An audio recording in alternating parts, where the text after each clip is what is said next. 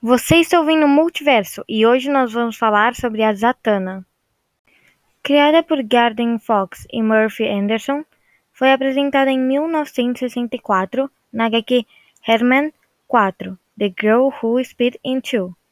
Sua identidade secreta é de Zatara, filha de Giovanni Zatara, um mágico, e Cinderella, membro de uma tribo de feitiços Hidden's Own.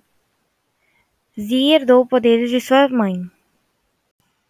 Zatanna foi abandonada pela mãe e amaldiçoada pela Lura, para nunca mais conseguir ver seus pais. Durante a busca por sua família, encontrou o diário de seu pai e se tornou uma ilusionista. Junto com seus colegas da Liga da Justiça, conseguiu quebrar a maldição e reencontrar seus pais, mas pouco tempo depois sua mãe morreu. Ela foi escolhida pela Madame Xanadu para ser parte da Liga da Justiça Sombria. Sua base de operações é chamada de Berço das Sombras. Por fora, é uma velha mansão abandonada de Gotham City, mas que a transporta para uma dimensão paralela, onde ela tem uma fonte inesgotável de sabedoria.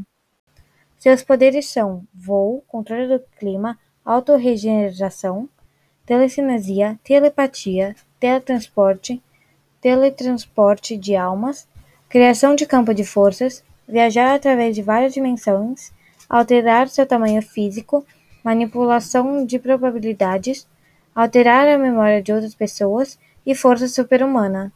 Sua maior fraqueza é não poder falar, pois assim não pode fazer seus feitiços. Ela diz todos os seus feitiços de trás para frente. Seus vilões são Alura, Irmão Noite e Magia. Fora das HQs, participou das animações Liga da Justiça Sem Limites, Batman, Os Bravos e Destemidos e Justiça Jovem. Espero que você tenha gostado desse podcast.